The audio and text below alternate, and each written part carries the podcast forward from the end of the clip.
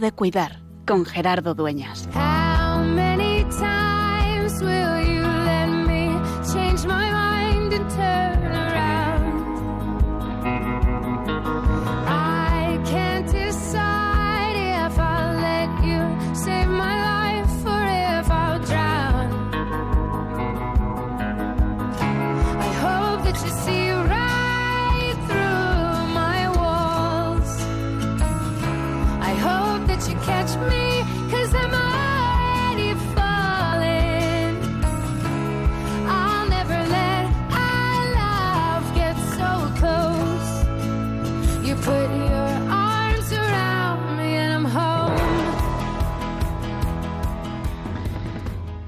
Acompañar en la enfermedad lo tenemos claro, pero hoy te invito también a que pensemos algunos de otros temas que es acompañar a quienes cuidan, a los que acompañan en la enfermedad.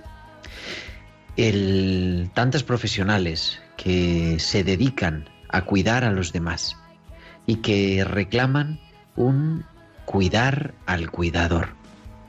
Esta mañana se han comenzado un ciclo de encuentros telemáticos organizados por el Dicasterio para el Desarrollo Humano Integral de la Santa Sede acerca de este tema de cómo acompañar a los profesionales sanitarios y los profesionales que trabajan en los hospitales en esta pandemia y qué hemos aprendido de ello.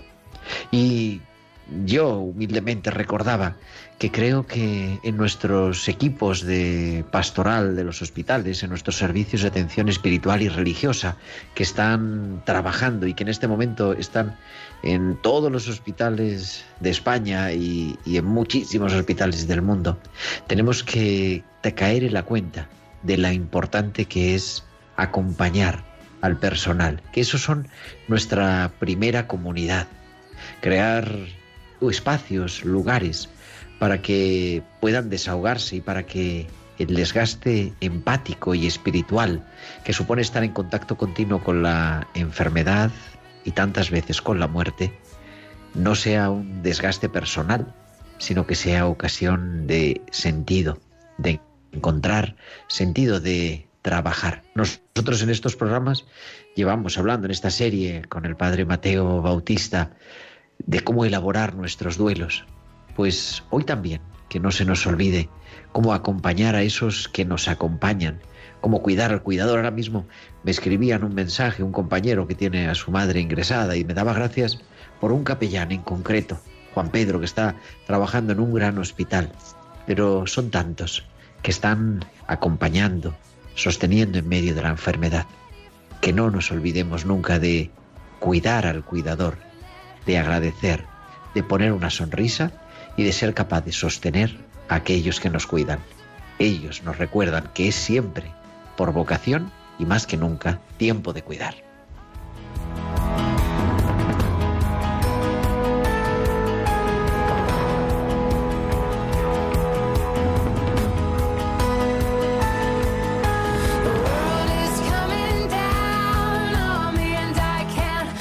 Pues muy buenas tardes, queridos amigos de Radio María. Son las 8 y 4, las 7 y 4 en Canarias y comenzamos en directo una nueva edición que es ya la número 134 de Tiempo de Cuidar, con un, bueno, como cada martes, ¿no? Acompañándote de 8 a 9 de la noche, de 7 a 8 en Canarias, en este programa de Pastoral de la Salud de Radio María con un equipo excepcional en sus miembros, como siempre.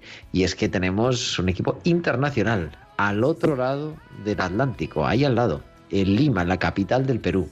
Está el padre Mateo Bautista, religioso Camilo. Mateo, muy buenas tardes. Muy buenas tardes, estimada audiencia, estimado Gerardo. Saludos cordiales desde la capital del Perú.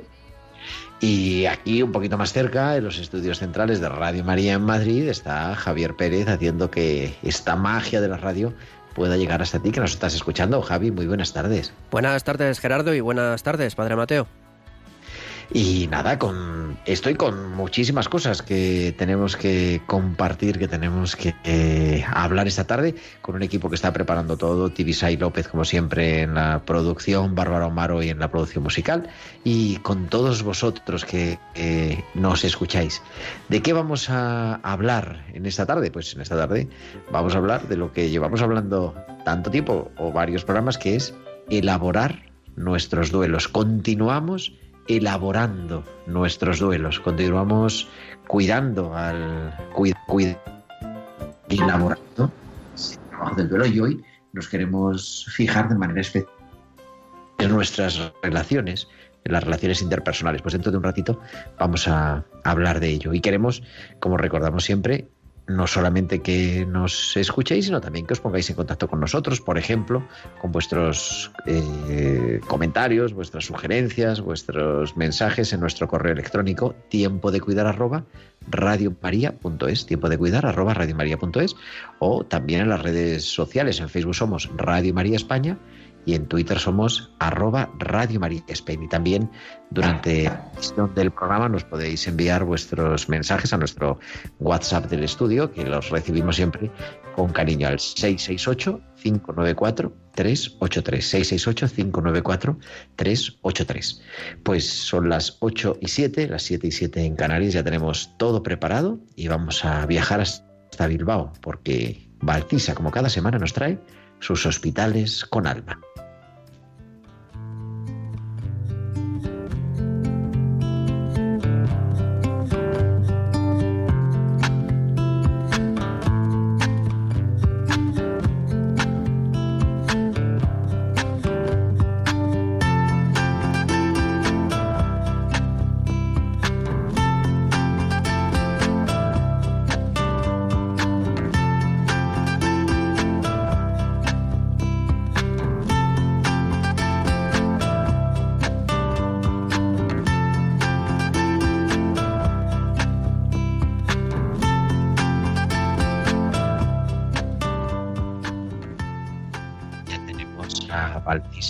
Semana, con sus hospitales con alma. Muy buenas tardes. Buenas tardes, Gerardo, y buenas tardes también a todos los oyentes. Acercando valores a la sociedad. Dentro de unos meses, Carla va a formar parte de nuestra familia. Desde hace años se ha ido haciendo su presencia más cercana, pero hace unos días dio el paso de decir sí a la fe. Estamos en tiempos complicados donde el ser creyente lucha con los estereotipos del pasado la rigidez con la que se veía la religión ha dado paso a una invitación a una experiencia más humana. Mi hermano, con el simple hecho de ser como es, sin extravagancias ni imposiciones, ha sido un ejemplo de cómo acercar la fe a la sociedad. Recordando la experiencia tan bonita de mi hermano y su prometida, me pongo a pensar en cómo uno puede ser capaz de acercar valores a la sociedad. Las figuras del pasado van evolucionando y el médico ha dejado de tener esa postura estricta y alejada de los pacientes para dar paso a una nueva versión. Tengo que dar la enhorabuena y las gracias a los nuevos jóvenes médicos porque no solo nos explicáis las cosas, sino que tenéis una cercanía más humana, me dice un paciente. Lo que los jóvenes de esta generación podemos aportar, no solo a la religión, sino a la medicina, es el contacto más humano, es el acercar a la sociedad todo aquello que llevamos dentro de la forma más natural. Hasta la semana que viene. Pues hasta la semana que viene, Valcisa. Aquí te esperamos en Tiempo de Cuidar con tus hospitales con alma.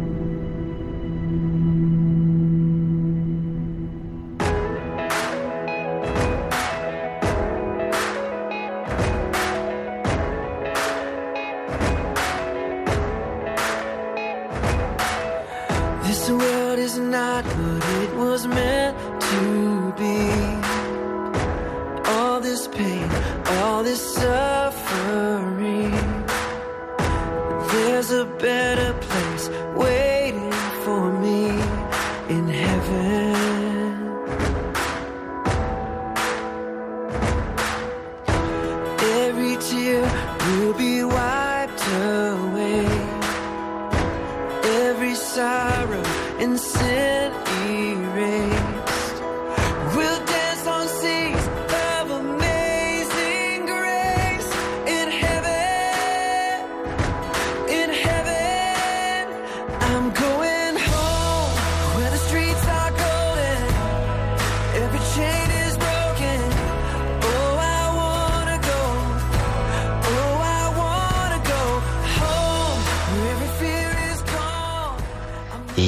Continuamos en directo en Radio María en esta tarde de martes 8 de junio de 2021. Son las 8 y 11, las 7 y 11 en Canarias. Estamos en tiempo de cuidar. Yo soy Gerardo Dueñas y estamos con Mateo Bautista, que está nada menos que en Lima. Mateo, buenas tardes otra vez. Gracias, Gerardo. Y aquí preparados porque hoy creo que tenemos un programa con una temática muy interesante y muy práctica. Pues efectivamente, porque ponemos en situación un poco a nuestros oyentes. Estamos este mes de mayo y este mes de junio dedicado a esta nueva serie de elaborar nuestros duelos. Este el programa hoy 13 que llevamos, 13 horas de radio dedicadas esta temporada a cómo elaborar nuestros duelos y en los últimos programas hemos ido eh, pues viendo cómo podemos eso de cuidar, curar el sufrimiento y cuidar al sufriente en la elaboración, en el trabajo del duelo. Hemos hablado de la diferencia, ¿verdad?, entre estar en duelo y hacer, eh, hacer el duelo y cuáles son las causas del sufrimiento, cómo se puede trabajar. Y después, en los últimos tres programas, lo que hemos ido fijándonos es cómo trabajar las diferentes dimensiones de la persona en la elaboración del duelo. Hablábamos del cuidado corporal, de cómo el cuerpo también duele y, el cuerpo soy yo. Hablábamos hace 15 días de cómo cuidar las emociones en la elaboración del duelo, la alegría, la tristeza, el miedo, la bronca, la culpa, que decimos quizá más aquí, ¿no? Como todo, cuando una persona está en duelo, es un, pues un mar de emociones. Y la semana pasada dábamos un pasito más y hablábamos también de la importancia de cuidar la salud mental, porque necesitamos poner, responder, ¿no? ¿Por qué sufro? ¿Cómo sufro? ¿Con quién sufro? ¿Para qué sufro? Y con una palabra yo creo que clave, Mateo, la aceptación, ¿no? El, el cómo ser capaz de aceptar el duelo, que, que no lo podemos cambiar. No sé si quieres añadir algo así a este resumen rápido a el micrófono que he hecho. Una síntesis perfecta. Bueno. Y por eso estamos siempre caminando en esa disyuntiva que recordamos en cada uno de nuestros encuentros. Llega el sufrimiento a nuestra vida, no nos podemos cruzar de brazos, el sufrimiento soy yo y tenemos el dilema, o yo domino al sufrimiento. O el sufrimiento me domina a mí. Eso lo tenemos claro y yo creo que ese va a ser el lema de esta temporada. ¿eh? O yo domino al sufrimiento o el sufrimiento me domina a mí. Pero hemos hablado, hemos hecho un planteamiento de seis dimensiones, considerar seis dimensiones de, del ser humano. Y hoy queremos hablar de esa dimensión social, de la dimensión relacional, que también se ve tremendamente afectada en la elaboración del duelo yo creo que nuestra experiencia es clara, ¿no? No sé, ahora Mateo vamos a escucharle que es el experto, pero a mí de primeras me sale, pues cuando uno está en duelo no quiere ver a nadie, o se enfada con los suyos, o se pone triste y no quiere que le vean los demás así. Es decir, se ve uno afectado completamente también en sus relaciones. No sé si va por ahí esto, Mateo. Así es, así es, porque el sufrimiento nos afecta a las seis dimensiones, que ya las conocemos, las seis dimensiones básicas. La dimensión corporal, ya sabemos que el sufrimiento, si no se va trabajando con un buen proceso de duelo, nos pasa factura, porque el sufrimiento que no se encara pesa y no pasa. y tenemos el efecto de la psicosomatización. Si al sufrimiento lo lloramos, pero no le damos palabra y no es, desahogamos la pena y no hablamos, no hacemos un diálogo, no lo trabajamos a nivel mental, no nos clarificamos, el sufrimiento va a aumentar, va a persistir, se va a hacer latente y puede quedar un callo en nuestra vida. Así que tenemos que curar la herida cuidándonos a nivel corporal, a nivel emocional. El encuentro anterior, el martes anterior, cuidar nuestro mundo mental. No nos conformemos solo con aliviar el sufrimiento. No nos conformemos con un desahogo. No es solo aliviar, es meter el bisturí hasta llegar a un duelo concluido, aunque quede un sufrimiento latente, pero no es lo mismo el sufrimiento sobre una llaga que el sufrimiento sobre una cicatriz. Y hoy nos vamos a recordar que el sufrimiento es muy personal, pero es muy, muy comunitario. Nunca sufrimos solos, ni debemos sufrir solos. Y si no sufrimos solos, la sanación que eso es el trabajo del duelo, nunca la debemos hacer solos. Porque, claro, si uno se encierra en sí mismo, si no quiere salir, pues ve afectadas todas sus dimensiones, por ejemplo, la que hablábamos también la semana pasada, ¿no? La salud mental. Y, podemos caer en algo que no es ninguna tontería. Vivir con depresión, vivir sin sentido, y, eso puede ser un tema complicado, Mateo. Exacto. Y por eso hoy por regla mnemotécnica, vamos a recordarnos que en el trabajo del duelo, ¿eh? nunca olvidemos, llega el sufrimiento a nuestra vida, no caigamos en la tentación de decir, el sufrimiento es omnipresente, que al principio es así, ¿eh? es cierto. ¿eh? El sufrimiento es omnitodopoderoso, ¿no? es imbatible, no puedo con él, me aplasta. Esta sensación todos que hemos pasado por un duelo de intensidad, la conocemos.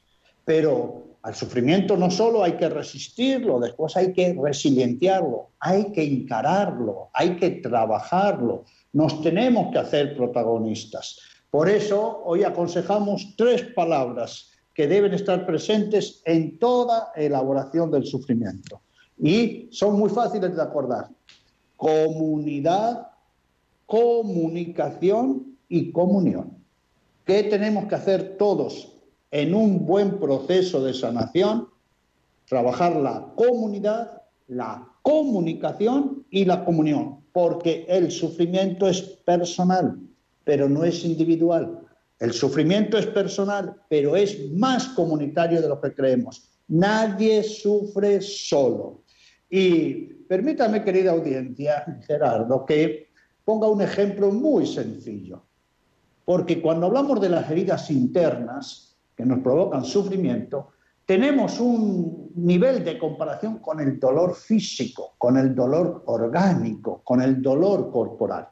Y yo quiero hacerles a ustedes una pregunta. Díganme, si una persona dice que tiene dolor, vamos a, nuestra rótula en la pierna después de un traumatismo, tiene dolor y dice, este dolor es solo mío, es solo mío. y nadie, a nadie le duele sino a mí. Este dolor lo tengo que solucionar yo solo o voy a dejar que el tiempo lo arregle. Es dolor mío. ¿Ustedes qué le dirían, Gerardo? ¿Usted qué le diría a esa persona? Bueno, yo creo que la persona siente el dolor, pero si uno no puede andar, le afecta al que está al lado, al que le tiene que dar el brazo, bajar las escaleras, mm, ayudar a levantar, Imagino que a toda, toda la familia se ve afectada, vamos, todo su entorno se ve afectado en realidad por eso. Claro, y por eso hablamos ¿eh? incluso de una salud comunitaria, ¿no? Decimos salud para todos, que cuando haya una patología, una enfermedad, nadie esté solo, no se le deje solo, pero nadie debe aislarse. ¿Por qué? Si usted tiene ese dolor en la rodilla y es inaguantable, ¿Cómo no va a pedir ayuda? ¿Cómo no va a acudir a los profesionales, a un centro de salud? En primer lugar, ¿a quién tiene que acudir? A su familia, a su entorno, a sus amigos. Oiga, que estoy aquí con la rótula rota, aquí, o ha habido un accidente. Enseguida pedimos ayuda y ¿qué hacemos? Comenzamos un tratamiento. Acepto que tengo un dolor físico, lo acepto. Me duele, sí, pero lo acepto, no lo niego. E inmediatamente, ¿qué decimos? Pedimos ayuda. ¿eh? Y claro, no, no creo que haya nadie tan insensato en este mundo que diga, ¿para qué voy a ir a un traumatólogo si él no tiene dolor de rodilla?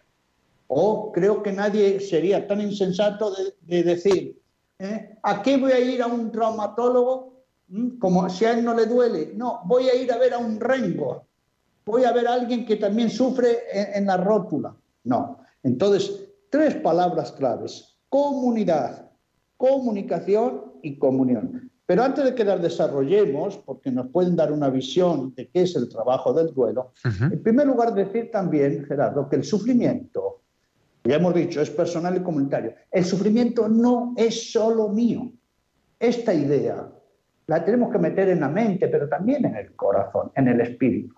El sufrimiento no solo es mío. Cuando yo sufro, el sufrimiento es de los demás. El sufrimiento es matrimonial. El sufrimiento es de la familia, mi sufrimiento es de los amigos, mi sufrimiento es de la comunidad, mi sufrimiento es de mi parroquia, de mi comunidad de fe. Y aquí vamos a lo grande. Y, mire que vamos a lo grande y a lo alto. Y antes de que sea sufrimiento mío, mire lo que estoy diciendo, y antes de que sea sufrimiento mío, es sufrimiento de Dios. Por tanto, no perdamos de vista que no pedir ayuda, no dejarse ayudar, no hacer un camino de duelo es egoísmo, es cerrazón, es terquedad, es tener una, una mentalidad autista, es un acto de soberbia. ¿Quién puede entender? Es como decir, yo no soy digno de que los demás me ayuden. ¿eh? Entonces es muy importante comunidad, comunicación y comunión. Comunidad, comunicación y comunión. Y me gustaba esto último que decías, ¿no? Como ese signo de humildad también, el saber pedir ayuda.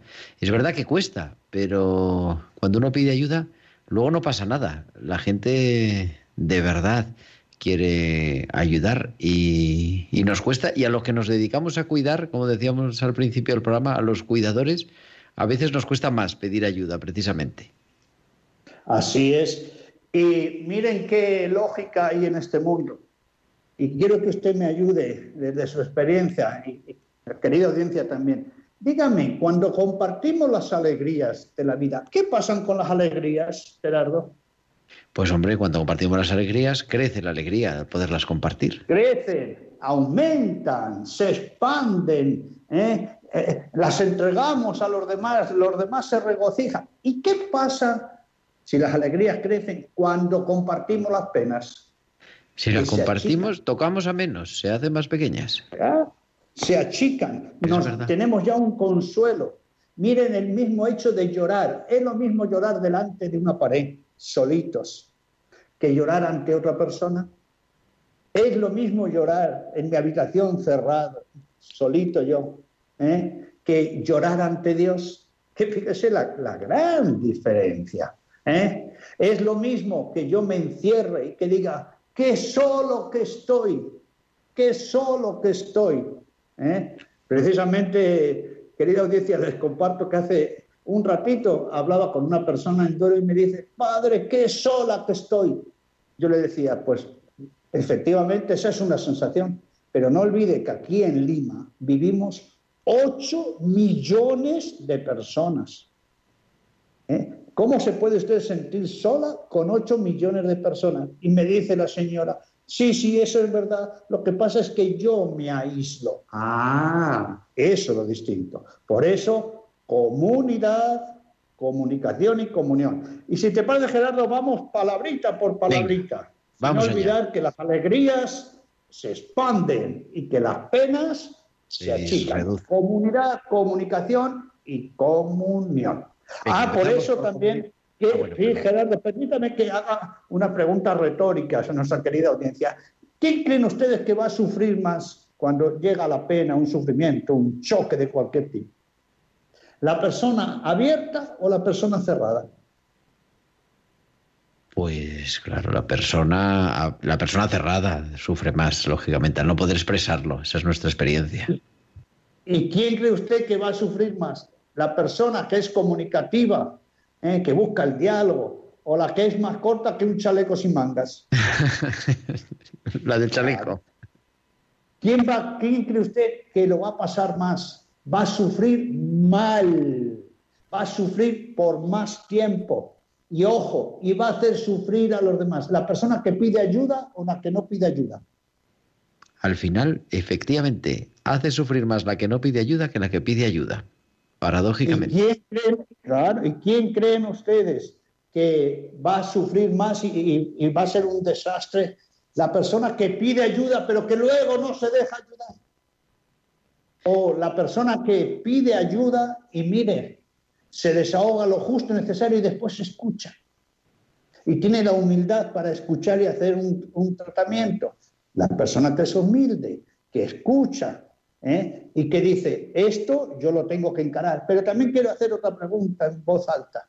Dígame, ¿quién cree usted que eh, va a elaborar mejor el duelo? La persona que se hace víctima. Ay, qué sola que estoy. Nadie me entiende. O la persona que dice, hay gente que me ayuda y yo tengo que abrirme y buscar ayuda. Claro, qué diferencia. Después, eh, eh, conocemos personas que dicen, ay, nadie me ayuda, ¿eh? nadie viene a verme. Oiga, y dígame, ¿el que tiene hambre no busca el pan? ¿El que tiene hambre no busca el pan? ¿Eh? ¿No son- ¿Los demás son servidores nuestros? ¿Acaso nosotros somos tan importantes que no, yo pedir ayuda, no, no, yo abrirme, no, yo decir tengo una necesidad, no, son los demás los que tienen que venir como a rogarme. Oiga, cuando sufrimos, no podemos ser, tener ese, ese talante, tenemos que tener la humildad, la apertura. Por eso también, y esto lo digo con mucha seriedad, ¿eh? miren, nunca demostramos ¿eh? lo grande, lo generosos, pero también lo egoístas que somos que cuando sufrimos. Por eso es muy importante pedir ayuda. Y quiero hacer ya la última pregunta, porque Gerardo, yo cuando empiezo a preguntar en voz alta puedo estar 24 horas. Así Bueno, es la pregunta socrática esa, que saca la- el conocimiento. Exacto. Solo un- una última pregunta. Díganme, el Hijo de Dios que sufrió, que tuvo que elaborar en los duelos, no pidió ayuda, no pidió ser acompañado en Getsemaní, ahí donde iba a tener angustia de muerte, donde se estaba preparando para su tortura, para su crucifixión, ahí donde iba a estar el beso de traición. Si el Hijo de Dios pide que oren a su lado, ¿eh? pide compañía, pide desahogarse, si en ese momento eh, se pone en oración con el Padre y era el Hijo de Dios como nosotros, por eso los vínculos, los contactos. Y quiero hacer como una síntesis, mire, la gente es pobre, la gente es pobre, no solo porque no tenga recursos económicos, hay muchas pobrezas, pero un signo de pobreza es no cultivar los vínculos. ¿eh? ¿Eh? En la vida no puede ser que dice, no, es que yo solo me ocupo de mi marido, de mi mujer, de mi perro, de mi marido, del perro de mi mujer, de mi casa. No, tenemos que ampliar los vínculos. ¿eh? Comunidad, comunicación y comunión. Comunidad, comunicación y comunión y cuidar los vínculos. Me ha gustado mucho eso, qué importante es. Y a veces no, damos, no le damos importancia. Y en nuestra vida diaria, ¿eh? hablo yo también por mí mismo, hacemos muchas cosas, pero hay que cuidar a los otros, cuidar la relación, darle espacio, darle tiempo y también pedir ayuda, efectivamente. Vamos con las tres, Mateo. Muy bien, y los vínculos, los contactos ¿eh? ¿Eh? y la comunicación. La comunicación. Esto es muy importante. ¿Y la comunicación qué es? La palabra de ida y la palabra de vuelta. Es decir, hablar, desahogarme, pero también escuchar. Escuchar. Porque cuando sufrimos, ¿qué necesitamos? Sacar la pena, sí. Desahogarnos. Pero ¿qué necesitamos especialmente? Incluso más provecho que desahogarnos, la actitud de escucha. Escuchar las orientaciones de los demás, porque los demás han sufrido, porque los demás han elaborado sus duelos, ¿eh? porque los demás han hecho un camino. Precisamente, Gerardo, permítame que le comente que el próximo, el, el sábado vamos a presentar mi próximo libro, un librito sobre el duelo. Y tiene precisamente por título Si curas la herida de tu hermano, la mutua ayuda en duelo. La mutua ayuda en duelo. Pues bien, está escrito con 11 personas que han pasado por muerte de sus seres queridos. Y en la presentación eh, van a hablar, como no podemos hablar todos, van a hablar tres personas. Fíjense que va a hablar, en primer lugar, Sandra. Y a Sandra se le han muerto dos hijos en nueve meses de accidente. Dos hijos en nueve meses. ¿Y qué es? ¿Qué hace Sandra? Sandra es coordinadora de un grupo de mutua ayuda en duelo. Es decir, reúne a otras personas durante nueve meses para ayudarlas a elaborar el duelo. Ella con dos hijos muertos, jóvenes, en nueve meses. Va a hablar también Susana. Susana es del sur de la Patagonia Argentina y a su hijo, que estaba en la playa con los amigos, recibió unos disparos. ¿eh? Los asesinos dijeron que eran ocasionales y lo mataron con 19 años. Ella es también coordinadora de un grupo de duelo, es decir, se ocupa de otras personas en duelo. Y nos va a hablar finalmente Dolores.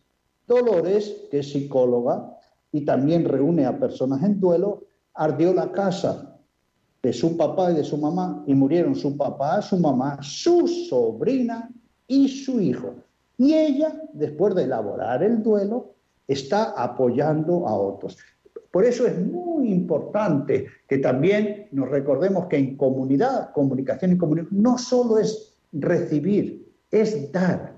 También en los duelos tenemos que darnos desde nuestro sufrimiento darnos, entregarnos ese toma y daca casi, ¿no? El, recibir ayuda, pero estar también para ayudar a los demás. Vaya ejemplo, es un testimonio tremendo este de Sandra, ¿eh, Mateo? Sí, sí. Y mutua ayuda. ¿eh? Fíjese la importancia en los duelos siempre es la mutua ayuda. Doy y recibo. Hablo y escucho. Hablo y escucho. A este respecto, hace como una semana, porque nosotros aquí en el Perú hemos tenido, según el gobierno, según el ministerio, 186 mil muertos por el COVID. Madre mía. 86 mil muertos, más los que no estén registrados, ¿no? Y vino un matrimonio y había muerto precisamente el hijo. miren esta situación. ¿Eh? A mí me gusta que se desahoguen, así que le pedí que contara. Y empezó a hablar la, la mamá, hablaba y lloraba. Y en un momento el papá, el papá médico, le interrumpió a su esposa, su señora, y le dijo, querida, el padre ya sabe quién ha muerto, ya sabe que estamos mal. ¿eh? ¿Para qué nos sirve que le contemos durante una hora ¿eh? lo que ha pasado, que ya que estamos mal? ¿eh? Lo que nos va a ayudar es lo que Él nos diga. Lo que Él nos diga. Ya tendremos tiempo después de, desahogarnos, de decirlo, pero necesitamos iluminación, necesitamos que alguien nos diga el camino, cómo hacer, con quién encontrarnos. Por eso es muy importante, porque también vamos a decirnos, mire, si yo me desahogo y me desahogo y me desahogo y saco la pena, pero la pena no queda clarificada, los demás no me iluminan, la pena vuelve otra vez a mí, porque la pena que no es iluminada sigue siendo pena. No necesitamos solo una pena desahogada, necesitamos una pena clarificada. Porque al sufrimiento hay que abrirles ventanas. ¿Por qué sufro? ¿Cómo sufro? ¿Y para qué sufro? Y eso no lo puedo hacer solo. ¿eh? Cuando sufrimos, y es un sufrimiento intenso, no, me- no puedo hacerme autista, no puedo hacerme una nuez. Esto lo voy a llevar yo solo y cada vez me hago, me meto en una cárcel y me, met- y me pongo siete cerrojos. Por eso es muy importante comunidad, los vínculos, ¿eh? pedir ayuda y dejarse ayudar. Comunicación, hablar, desahogarme, pero recibir, escucha, iluminarme, que los demás me clarifiquen. Y por eso el valor de la mutua, de la mutua ayuda. ¿Por qué? Si los demás han podido con su sufrimiento, ¿por qué yo no voy a poder? Así es, y los demás, y eso también yo creo que nos impulsa a, a continuar y a pedir ayuda. Eh, ¿Te parece que abramos, Mateo, los micrófonos a nuestra audiencia y, y, pues también les escuchemos y continuamos con esa pregunta que hacemos cada semana? ¿Usted cree que el duelo es personal o también es comunitario? ¿Qué crees? ¿El duelo es personal o también es comunitario? Nuestro teléfono es el de siempre para participar aquí en la tertulia en directo en tiempo de cuidar, el 91 005 94 19. 91 005 94 19. ¿El duelo es personal o es también comunitario? Lo que estamos hablando en esta tarde en tiempo de cuidar. Y vamos a escuchar también que estas semanas, por unas cosas y por otras, nuestra biblista de cabecera, porque hoy también nos va a hablar un poquito del duelo. Es la doctora Inmaculada Rodríguez Torné, de la revista Tierra Santa.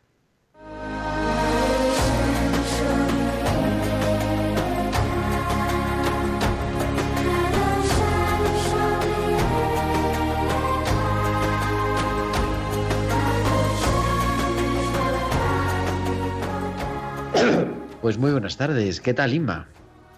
Buenas tardes, querido Gerardo, Mateo y amigos de Tiempo de Cuidar. Ya que estamos con esta serie de programas especiales dedicados al duelo, hoy voy a hablar de una de las manifestaciones más visibles del dolor por la muerte de un ser querido en la Biblia, y es el vestido. Es conocido que en el judaísmo bíblico se rasgaban las vestiduras como señal de duelo por la muerte de una persona cercana y querida. Bueno, también se sigue haciendo entre los judíos de hoy en día, seguramente lo hemos visto en las películas en distintas ocasiones. Lo llaman criá y es obligatoria para los siete parientes directos, es decir, el padre, la madre, hijo, hija, hermano, hermana y esposo, esposa. Se empieza con un elemento cortante y luego al final se finaliza rasgando la tela. Esta costumbre tiene su fundamento en los relatos bíblicos. Recordemos a Jacob cuando se entera de que, de que ha muerto su hijo José, se rasga las vestiduras, nos dice el libro de Génesis 37-34. Y también lo había hecho previamente su hermano Rubén cuando fue a la cisterna y se encontró que, José no, no estaba allí. A mí me parece una costumbre bonita porque ayuda a expresar los sentimientos de dolor y de ruptura por la muerte de una persona muy cercana y muy querida. Yo creo que en nuestros días quizás vivamos lo contrario, como un ocultamiento de la muerte que no nos deja muchas ocasiones expresar una tristeza que es natural y que sentimos. Yo creo que, que es sana esta expresión y que así lo quiere Dios. Y por eso tendríamos que permitirnos y permitir el duelo sin tener que forzar alegría o, o hacer como si no hubiera pasado nada. Este vestido que se rompe es una expresión externa que no se debía quedar un signo vacío o hacerse de una manera meramente ritual.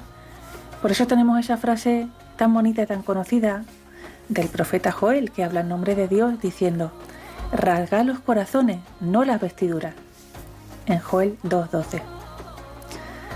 San Pablo nos enseña en sus cartas que somos templo del Espíritu Santo y por eso cuidamos el cuerpo especialmente. Que nuestro vestido, nuestra apariencia exterior sean siempre el espejo de nuestro corazón y de la presencia de Dios en nosotros. Y que esto mm, ocurra en el duelo y en toda ocasión. Pues ahí lo dejo. Hasta la semana que viene, amigos. Hasta la semana que viene, Inma, en tiempo de cuidar con sus pinceladas bíblicas. Inmaculada Rodríguez Torné. Vamos a la tertulia.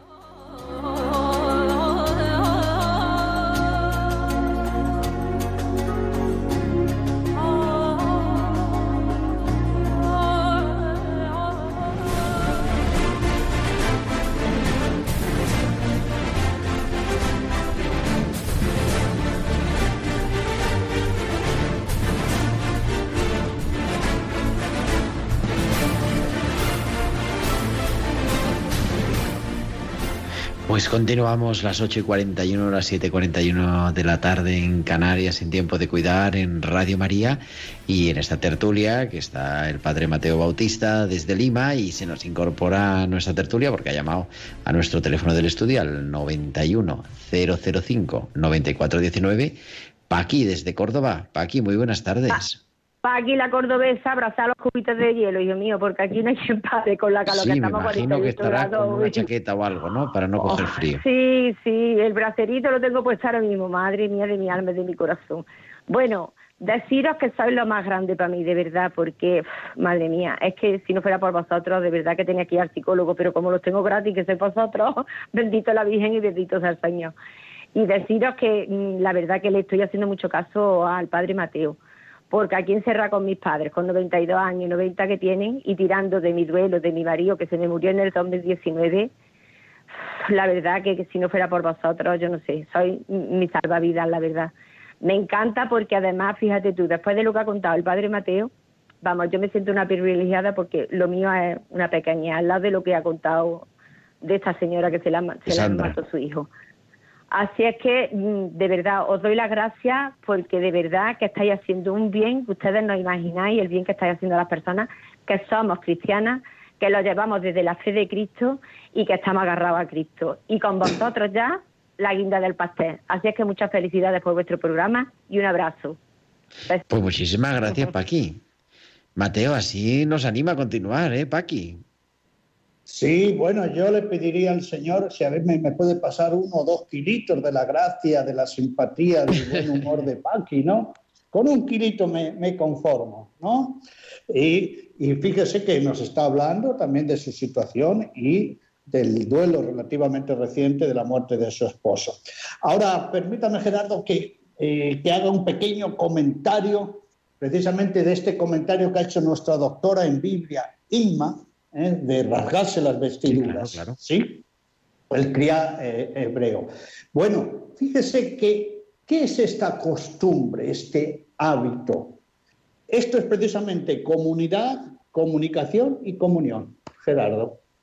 Ah, ya no hago más comentarios para que lo complete usted. Claro, claro, efectivamente. Y el rasgar las vestiduras es exactamente. Claro, ¿Y por qué? Es una manifestación. Decir, no es solo mi sufrimiento, me lo guardo dentro. No, rompo, rasgo, y no lo hago uno solo, lo hacen los demás. Comunidad, ¿de qué nos está hablando? No solo del duelo, atención, nos está hablando del luto. Por eso también nuestra doctora Inma nos ha dicho algo muy interesante. Perder el luto, la manifestación comunitaria, es algo desastroso para los trabajos del duelo. No se puede privatizar el sufrimiento. El sufrimiento no es monopolio mío, es de la comunidad. Ojo, no vamos a, ostentar, no vamos a ser histéricos, no vamos a perder el pudor cuando sufrimos, no, no lo vamos a desparramar. Pero es muy importante saber que no somos eh, islas, somos comunidad. Por eso cuando los judíos rasgaban no solo estaban expresando algo de su propio dolor, era diciendo, es también dolor de ustedes, estaban pidiendo ayuda. Esto es muy importante, rasgar las vestiduras era entrar en una situación comunitaria de duelo. Y por cierto, me viene ahora a la mente recordar que el templo de Jerusalén tenía las puertas de entrada, las siete puertas de entrada, y por supuesto por unas entraba y por otras se salía, ¿no? Pero ha- había una puerta que tenía una peculiaridad en la que la gente salía contramano, pero solo salían contramano las personas que estaban en duelo. ¿Y saben por qué? Porque todos los que entraban por ahí y veían venir enfrente suyo contramano a otras personas, sabían que estaban en sufrimiento. Y era una obra de caridad preguntarles cómo estaban, si necesitaban ayuda, escucharles, que se desahogaran. Entonces es muy importante comunidad, comunicación y comunión. Pero tenemos la tercera palabra, Gerardo. No solo necesitamos los vínculos, las relaciones, no solo hablar y escuchar, clarificarnos, eh, hacer un diálogo. También necesitamos la comunión. ¿Y la comunión La en comunión. qué? En, en este- en- en dar y en recibir. ¿Qué quiere decir? Que en el, en el trabajo del duelo, ante el sufrimiento, encarar al sufrimiento, recuerden que o yo domino al sufrimiento o el sufrimiento me domina a mí, nunca puedo ser víctima. Debo tener una actitud con fe, una disposición para afrontarlo. Sí, el sufrimiento es inmenso. Parece que, que no se va nunca, que está aquí, pero yo soy más grande que el sufrimiento. No perdamos, por favor, de vista nunca esto. Yo, por mayor sufrimiento que tenga, ¿eh? soy más grande que el mayor de mis sufrimientos. ¿no? Por eso, el trabajo del duelo también hay que reconocer que es muy duro, lleva tiempo, es complicado. ¿eh? ¿Por qué? Porque a la vez que soy herida, a la vez que todo mi ser está herido, soy el sanador. ¿eh? Por eso eh, yo también comprendo que muchas personas dicen, eh, a mí me dice, padrecito, padrecito. Estoy sufriendo tanto y usted me pide que haga un trabajo de duelo. Sí, es como decirle, señora y señora, usted tiene un gran dolor en la rótula, ¿eh? está inflamadísima, tiene ahí de todo, no puede moverlo. No le vamos a decir que se quede solo con su sufrimiento. Tiene que ser usted el curador, pedir ayuda. Por eso necesitamos que la actitud, la disposición ¿eh? al sufrimiento, hay que trabajarlo de raíz. ¿Por qué sufro? ¿Cómo sufro? ¿Para qué sufro? Debo tener, y, esto no se hace con los brazos cruzados. ¿eh? Es una actitud y es una acción. Por eso, permítame, querida audiencia, que siempre que suframos tenemos que evaluar nuestro sufrimiento. Eso es el trabajo del duelo. Vamos a recordarnos que tenemos la pregunta, ¿por qué sufro? Que es muy importante, porque no podemos acariciar el sufrimiento, ¿eh? no nos podemos enamorar con el sufrimiento. No podemos estar, no podemos, no podemos tener una actitud dolorista. ¿eh? No podemos ser ni sádicos ni masoquistas, diciéndolo así en grande. Pero no basta solo por qué sufro. Tengo que preguntarme cómo sufro. A ver si estoy haciendo un buen camino de sanación, un buen tratamiento. ¿Para qué sufro?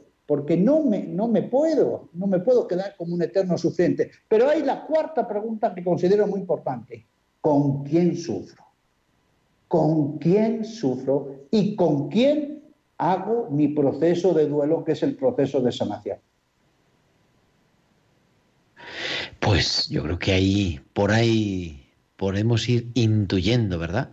¿Qué es lo que nos está pidiendo esa dimensión, esa comunicación, esa, esa comunidad, como hemos dicho, hemos empezado, comunidad, comunicación, Comunicación, comunión. comunión. que es muy fuerte además, y además con ese también sentido de fe, ¿no? Y de, de caer en la cuenta que los otros, no sé si decir, decirlo así, pero también los otros tienen derecho a podernos ayudar, no a encerrarme yo mí mismo con mi sufrimiento mirándome el ombligo.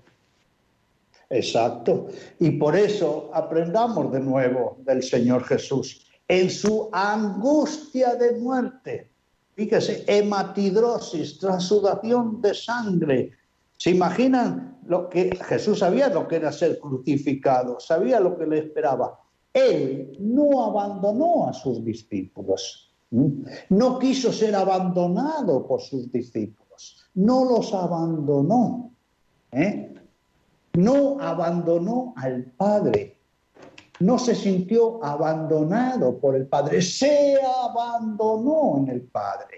Por eso, nosotros también, a nivel de todo trabajo de duelo en todas las dimensiones, nunca debemos hacer un duelo sin Dios, y menos contra Dios, y menos a pesar de Dios, de la mano de Jesús.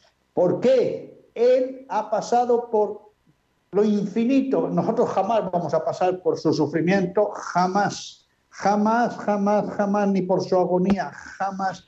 Tenemos que aprender a, sufrir y a sanar de su mano, como Él lo hizo, con su misma actitud, con su paciencia. Pero Jesús no fue pasivo. ¿eh? Porque de nuevo el dilema, o yo domino al sufrimiento o... O el sufrimiento me domina a mí. Pues yo creo que es importante, ¿verdad? Recoger esto y, caer en la cuenta de cosas pues sencillas, pero que cuando una persona está doliendo, es, es un sufriente, muchas veces tiende a no mostrarlo y a veces pues vemos, ¿no? Esas preguntas, a mí me han encantado esas preguntas. Intentar hacer ese ejercicio y el trabajo del duelo pasa por eh, pues tener esa humildad de pedir ayuda y de descubrir que mi sufrimiento no es solo mío, sino que afecta a otros, afecta a los demás. Y, pero bueno, Mateo, digo, para entrar en la recta final, porque nos quedan dos minutos de programa, hoy también yo quería preguntarte, porque los que siguen al padre Mateo Bautista en las redes sociales es un difusor y de verdad, sobre todo en Argentina ha sido tremendo, ¿verdad? De la donación de sangre y hoy es el Día Internacional o el Día Mundial de, la, de los donantes de sangre. Sí, el 14 de junio. El 14, ah, el 14 no, digo, no, eso, la semana que, el lunes que viene, perdón. Estoy yo bueno. Sí, ya estamos preparándonos ¿eh? para el 14 de junio y gracias a Dios yo he podido donar sangre en 143 veces. 143 veces. Y no se pueden donar más de cuatro al año, o sea que esos son bastantes años, ¿eh? Pues ya vengo donando 42 años. Desde los 18 años tengo 61 y Dios mediante el lunes, que es el Día Mundial del Donante de Sangre, va a ser la donación 144. Todos podemos donar sangre si no hay condiciones que lo impidan, si estamos con buen eh, estilos de vida sanos, con el peso, y la sangre no se fabrica, no se crea en laboratorio, se bombea desde un corazón solidario. Y por eso si todos los que podemos donar sangre donamos una sola vez al año, en todos nuestros países vamos a tener sangre abundante, eh, preparada, en previsión. Donar sangre entra en el espíritu del buen samaritano. Y bueno, ahora Gerardo le quiero hacer la, pregunta que es la pregunta del millón. Venga, vamos ¿Está allá. dispuesto? Por supuesto, eh, adelante. Es, una, una pregunta doble. ¿Quién es el modelo de nuestro trabajo de duelo? El mejor modelo y el mejor acompañante. Pues me imagino que será el Señor Jesús, claro. Y díganos, ¿y quién es el que nos donó hasta la última gota de sangre? También el Señor Jesús. Y no solo la donó, nos sigue donándola en cada Eucaristía. Por eso, permítanme que hoy yo concluya con esos versos del genis de los ingenios, ¿eh? el monstruo de naturaleza, como Cervantes lo calificó a, a nuestro gran poeta Lope de Vega, que fue además sacerdote. Y Lope de Vega tiene estos hermosos versos. Oh pan vivo bajado del cielo, ¿cómo sabes honrarme? Me has dado tu sangre y tu cuerpo, ya no sabes más que darme. Pues bien, ojalá que todos podamos ser también donantes voluntarios de sangre. Y volviendo a nuestro trabajo de duelo, no nos crucemos de brazos. ¿eh? Es muy importante, el sufrimiento es muy serio, no lo podemos evadir. Y para eso lo tenemos que trabajar en la regla de tres, comunidad, Comunicación, y comunión. Querido Mateo Bautista, religioso Camilo, desde Lima, muchísimas gracias y nos escuchamos otra vez la semana que viene para que nos cuentes el, al día siguiente de la donación de sangre, el 15 de junio. Nos escuchamos. Gracias, un abrazo a todos y mucho ánimo. Y también muchísimas gracias en el control técnico a Javier Pérez y a todos vosotros, queridos amigos. Volveremos, como decíamos, el próximo martes, que será 15 de junio de 2021. Habrá sido ya el Sagrado Corazón que vamos a celebrar este viernes, pero seguirá siendo tiempo de cuidar. Que os cuidéis mucho, que donéis sangre los que podáis y que Dios os bendiga. Un abrazo de vuestro amigo el diácono Gerardo Dueñas. Han escuchado Tiempo de Cuidar